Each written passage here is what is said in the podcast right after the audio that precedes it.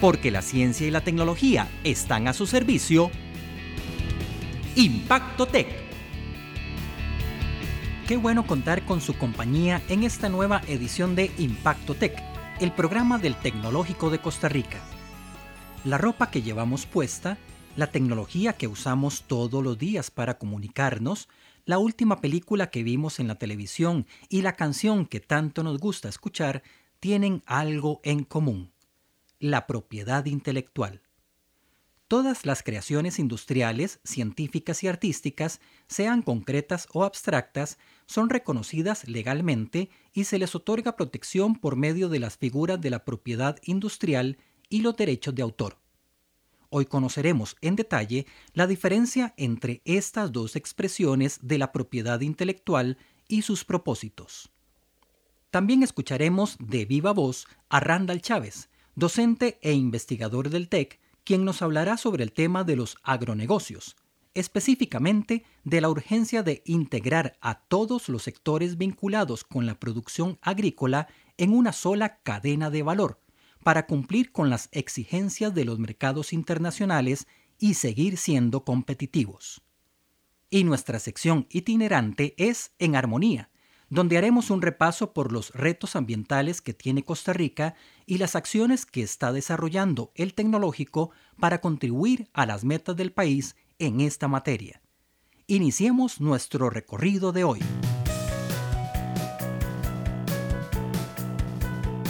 porque no hay nada mejor que conocer las cosas en detalle. Mi cuenta de ahorros, mi pasta dental, mi guitarra Fender y mi celular, mi libro de sushi comprado en Perú, mi bata de baño y mi champú, oh mi bici, mi moto, mis discos de rock, mi piano de cola, mi televisor. Todos los artículos que menciona Juan Luis Guerra en su canción Kitty Pum tienen un común denominador, más allá del que menciona el cantautor dominicano. Todo lo que tengo es tuyo. Se trata de la propiedad intelectual presente desde la composición química de la pasta de dientes y la autoría del libro de Suchi, hasta las marcas comerciales de la guitarra, de la bata de baño y del champú. Inclusive, la misma canción es una obra artística sujeta a los derechos de autor con todas las restricciones que eso implica. Todos los días estamos expuestos y todos los días vivimos y tenemos que ver con la propiedad intelectual. Cuando usted está preparando su café, está escuchando música, está viendo las noticias, está utilizando algún electrodoméstico, se va a poner alguna ropa. En todo eso tenemos la propiedad intelectual que se expresa a través de marcas, de los aparatos, de las transmisiones, de las canciones, de lo que uno escucha. Todo eso tiene en el fondo que ver con la propiedad intelectual. Escuchábamos a Juan Carlos Carvajal, director ejecutivo del Centro de Vinculación del Tecnológico. Él explica que la propiedad intelectual es la protección que se da a la actividad creativa de las personas. De esta manera, cada país promulga leyes específicas que otorgan derechos sobre todas las creaciones, ya sean de carácter industrial o artísticas. Cuando hablamos de derechos de autor, estamos hablando del campo de protección de las obras artísticas y literarias. Y en el caso de la propiedad industrial, estamos hablando de las creaciones que tienen aplicación en la industria y el comercio, de ahí viene su nombre de propiedad industrial, que básicamente se expresa en una máquina, en un producto o un proceso. La propiedad industrial y los derechos de autor coinciden en muchos objetos. Por ejemplo, en los teléfonos celulares inteligentes.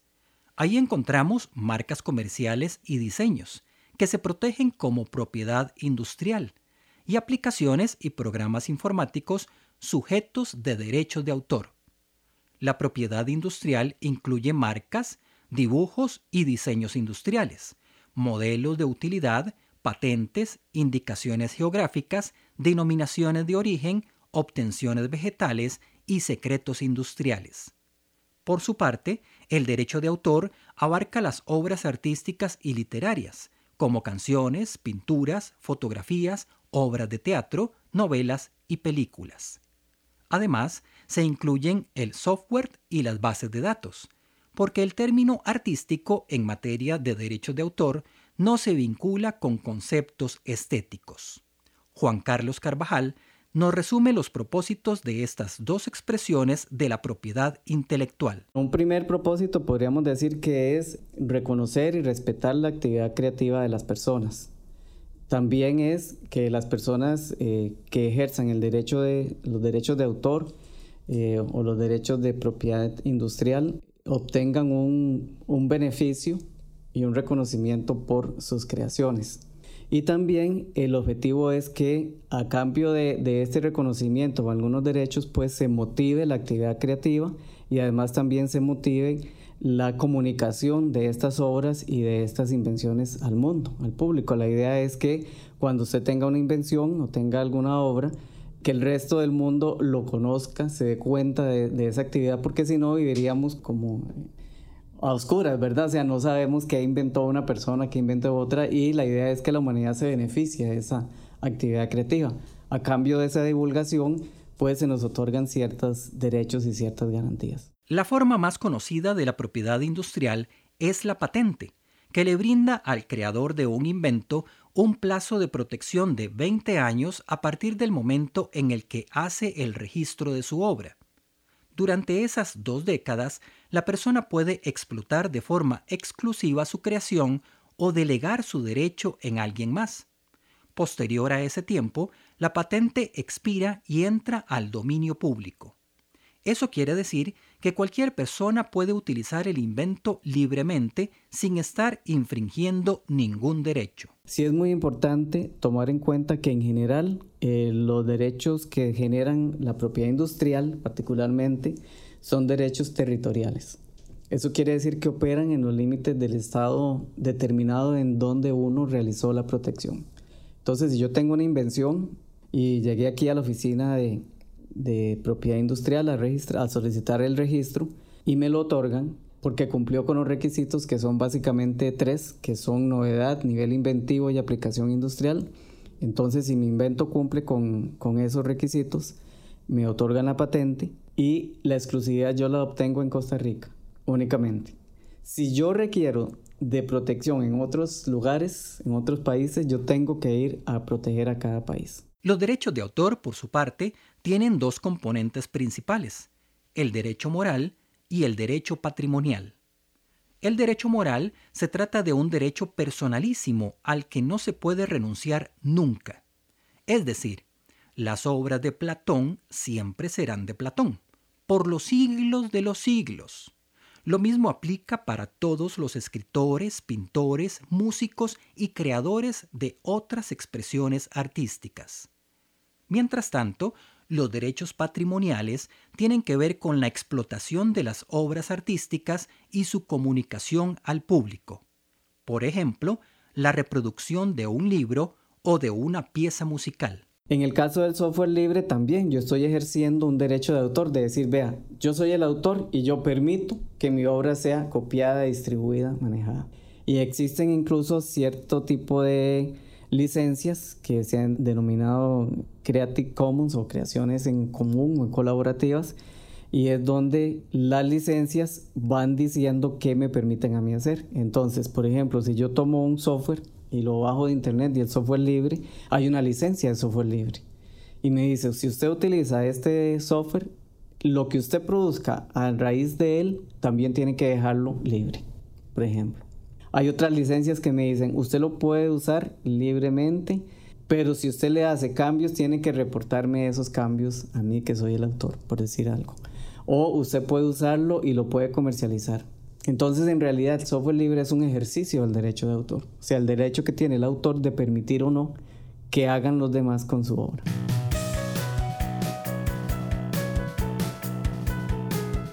La propiedad intelectual también resguarda los conocimientos de los pueblos indígenas.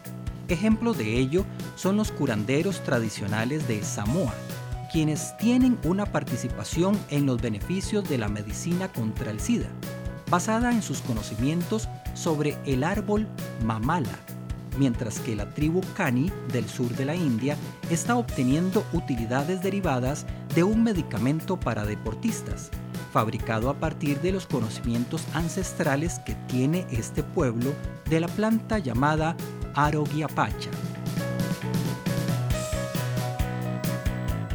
No todo está inventado.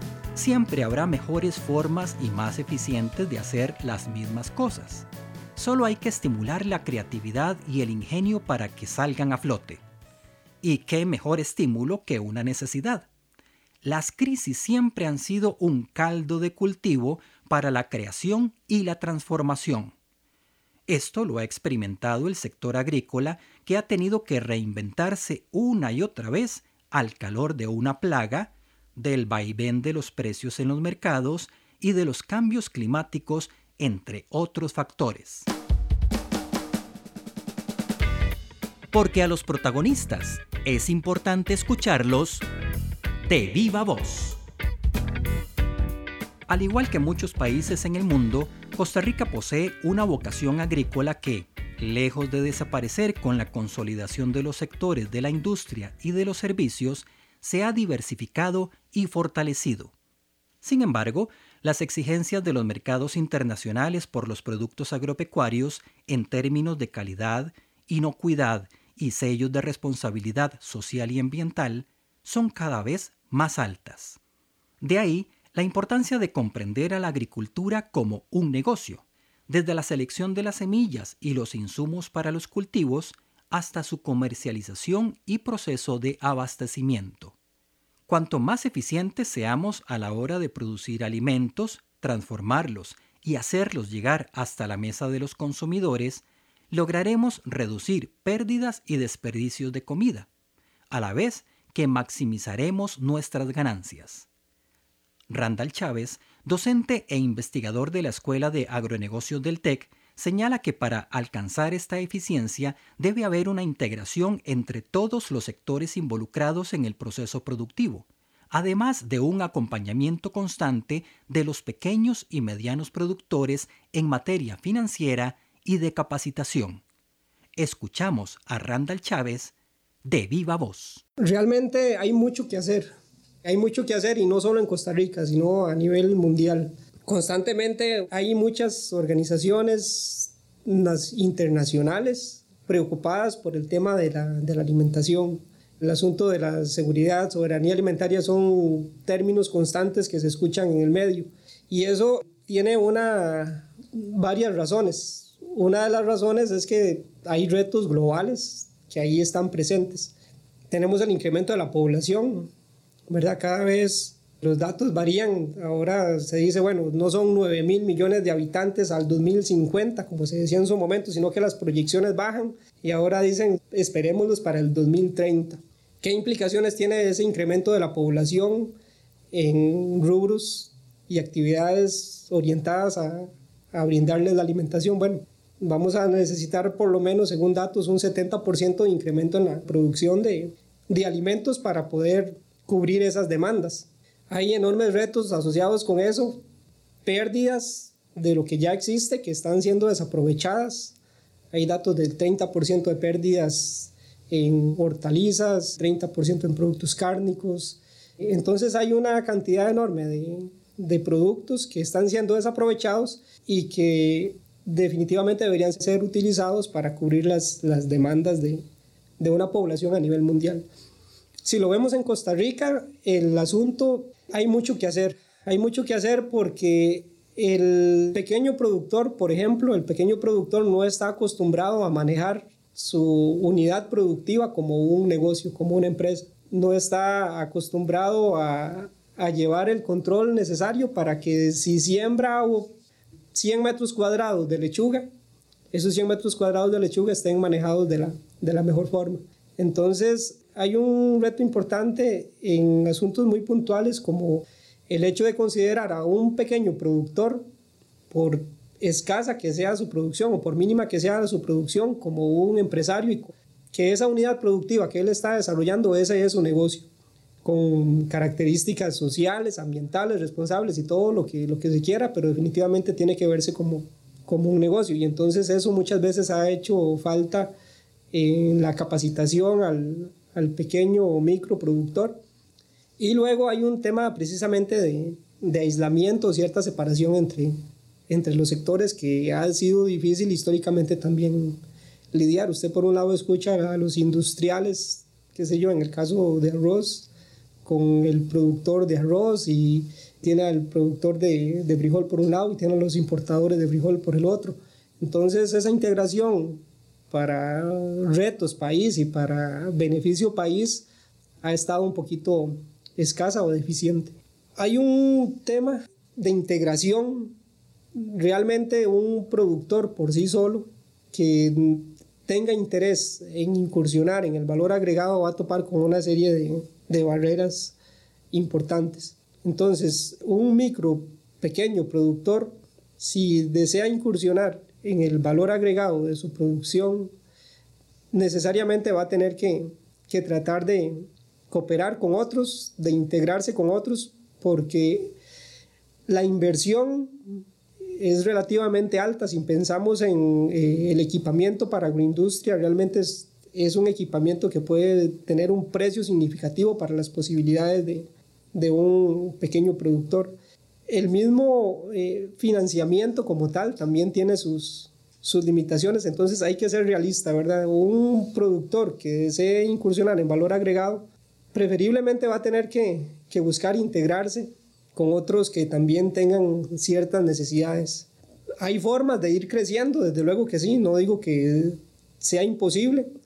Entonces hay que ser muy cauteloso en la forma en que una persona puede ir desarrollando su, su agroindustria e irle incorporando valor agregado a, los productos. Hay muchos casos de, de éxito y de hecho el país es un alto porcentaje de microempresarios que encuentran su nicho de mercado, hacen un gran esfuerzo y van adquiriendo las condiciones para, para poder invertir en, su negocio, ir generando empleo y, e ir creciendo, ¿verdad? Eso se puede, pero es más fácil hacerlo dos, tres personas que hacerlo uno solo. Entonces hay un factor, un hecho importante de integración con otros. El tema de capacitación, aunque pareciera redundante para muchas personas fuera cuando las instituciones llegan con capacitación, tal vez resulta redundante para ellos, pero definitivamente la capacitación va a ser un tema necesario en todo momento. Eh, capacitación técnica, capacitación administrativa en el uso de sus recursos.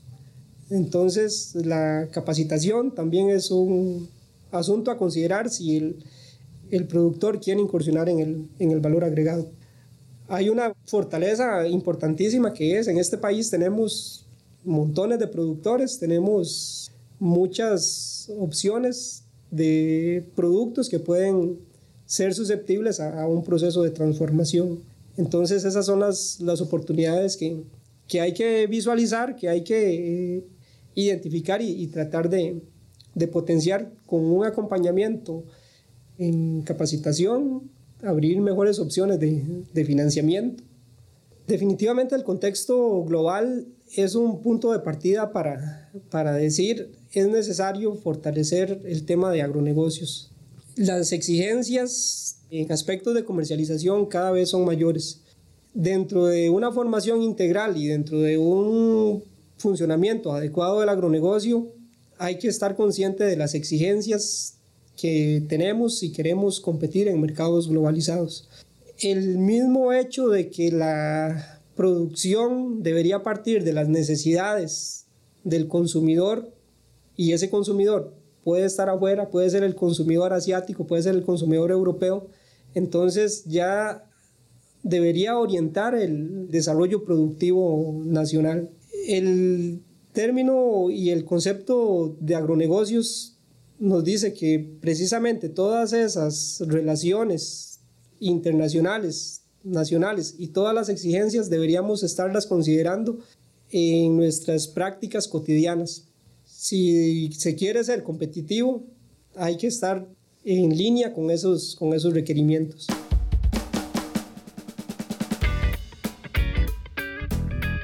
Esos nuevos mercados que se eh, en los cuales se ha estado incursionando ofrece una serie de, de oportunidades. Hay mercados que tienen cierta inclinación hacia el consumo de frutas exóticas, productos no tradicionales, productos con un sello de responsabilidad social, ambiental. Y Costa Rica, por ejemplo, es un país reconocido por algunos de esos aspectos. Entonces hay que incorporar todas esas tendencias de los mercados globalizados en la producción nacional. Cada día, el mundo toma mayor conciencia del perjuicio de los agroquímicos en la salud humana y en el suelo donde son aplicados. Por este motivo, los productos agrícolas expuestos a estas sustancias ya son rechazados en algunos mercados internacionales, mientras que las frutas y verduras con sello verde son mejor pagadas. De ahí la importancia de que el sector agropecuario costarricense se ajuste a los nuevos tiempos esto contribuirá a que el país supere retos ambientales que lo consolidarán como una de las principales economías verdes del planeta.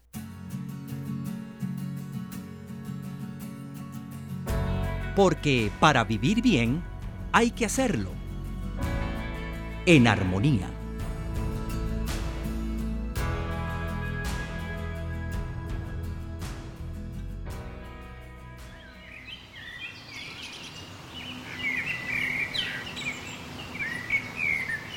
Costa Rica se ha destacado en el mundo por ser un país amante de la naturaleza. Su compromiso ambiental se ha traducido en una serie de políticas públicas que ha aumentado la cobertura boscosa, ha generado la totalidad de la energía eléctrica a partir de fuentes limpias y renovables y ha disminuido la contaminación atmosférica. La protección del ambiente se ha convertido en piedra angular del desarrollo social y económico del país no solo por la conformación de la matriz eléctrica que ya mencionamos, sino también por los servicios ecosistémicos que brinda al sector agroexportador y por los atractivos que ofrece al turismo como una de las actividades que genera más riqueza. Además, la extensa área marina costarricense genera un enorme potencial para el desarrollo de las zonas costeras, y albergar cerca del 5% de la diversidad biológica de todo el planeta, es como tener una abultada cuenta de ahorros en el banco que tendrá beneficios futuros para el turismo, la agricultura y la industria farmacéutica, entre muchas otras actividades. Adicionalmente, contar con un territorio cubierto en su mayoría por bosques es la principal defensa ante los eventos climáticos cada vez más severos. Estas características han hecho que Costa Rica aparezca entre las primeras 15 naciones del Índice Global de Economías Verdes desarrollado por Dual Citizen, una empresa consultora privada que realiza esta medición cada cuatro años. En pocas palabras, una economía se considera verde cuando emite poco carbono a la atmósfera, usa los recursos de forma eficiente y es socialmente incluyente. En este sentido, si bien el país mantiene buenos indicadores, no todo es color de rosa o en este caso, no todo es color de verde. Costa Rica también enfrenta desafíos ambientales. Braulio Vilches, docente de la Escuela de Ingeniería Forestal e investigador del Centro de Investigación e Innovación Forestal del TEC. En términos de carbono, nosotros deberíamos apuntar más hacia la conservación de áreas verdes y no solo los bosques, sino también sistemas agroforestales, los mismos cafetales, que definitivamente desde el punto de vista de carbono dan un gran aporte. Pero esto es solo una parte. Hay otras partes como la emisión de gases de los vehículos, la gasolina y otros asuntos que van más en el área de la ingeniería ambiental que también hacen, deben resolverse a través de esas áreas pero generalmente mucha gente cree que solo es en ese sector y no en el sector, llamémosle verde.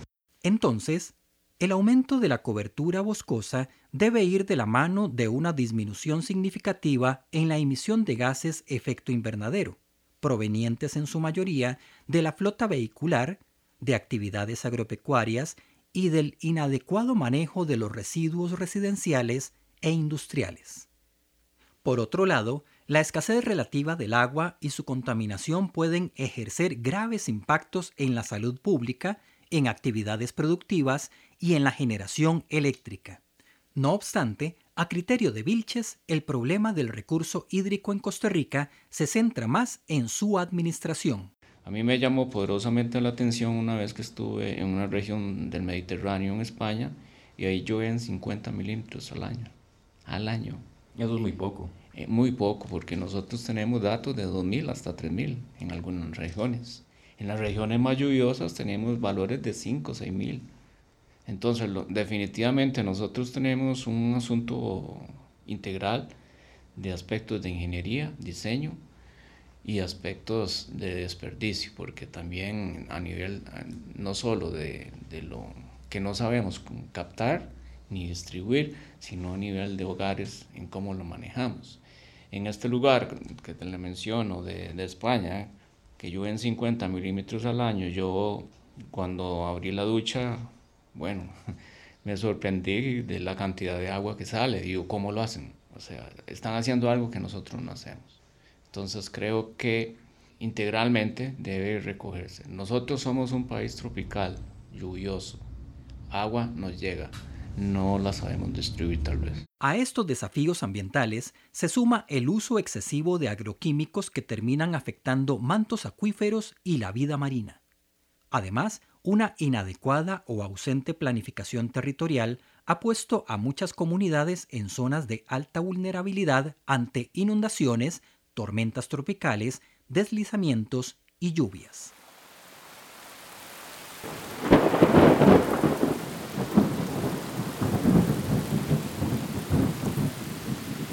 Esto es un asunto que no podemos resolver nosotros solo como país, sino que se tiene que resolver a nivel mundial. Hay N cantidad de congresos, grandes conferencias. Sin embargo, creo que se siguen ignorando muchos de los asuntos que hay, acuerdos que ahí se toman, porque definitivamente eso toca intereses económicos, a veces de grandes potencias, de grandes empresas, que hacen que lo que se decide ahí se quede ahí o en el papel. Efectivamente, el mundo podrá seguir firmando acuerdos ambientales una y otra vez, que mientras no se pase del dicho al hecho, la humanidad seguirá bajo las amenazas de la contaminación y del agotamiento de los recursos.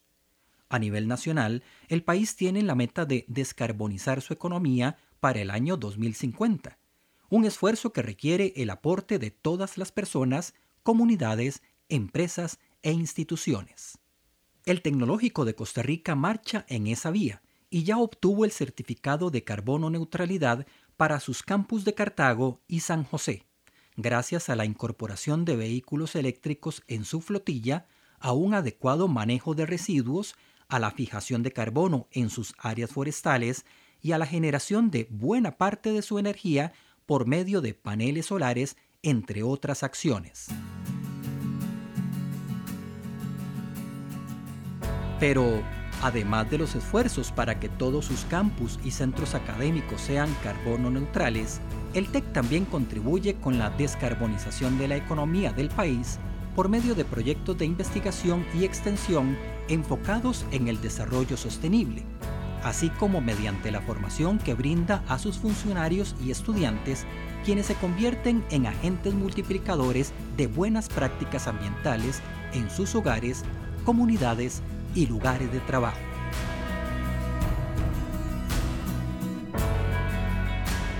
Los retos ambientales nunca terminan.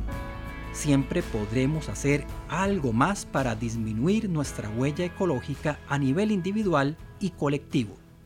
De ahí la importancia de la invención científica, industrial y artística protegida por la propiedad intelectual que pueda contribuir con formas más eficientes y limpias de producir los alimentos y superar los retos ambientales que aún tiene el país.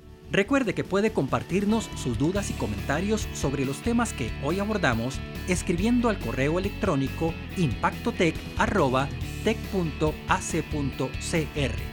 Hasta pronto.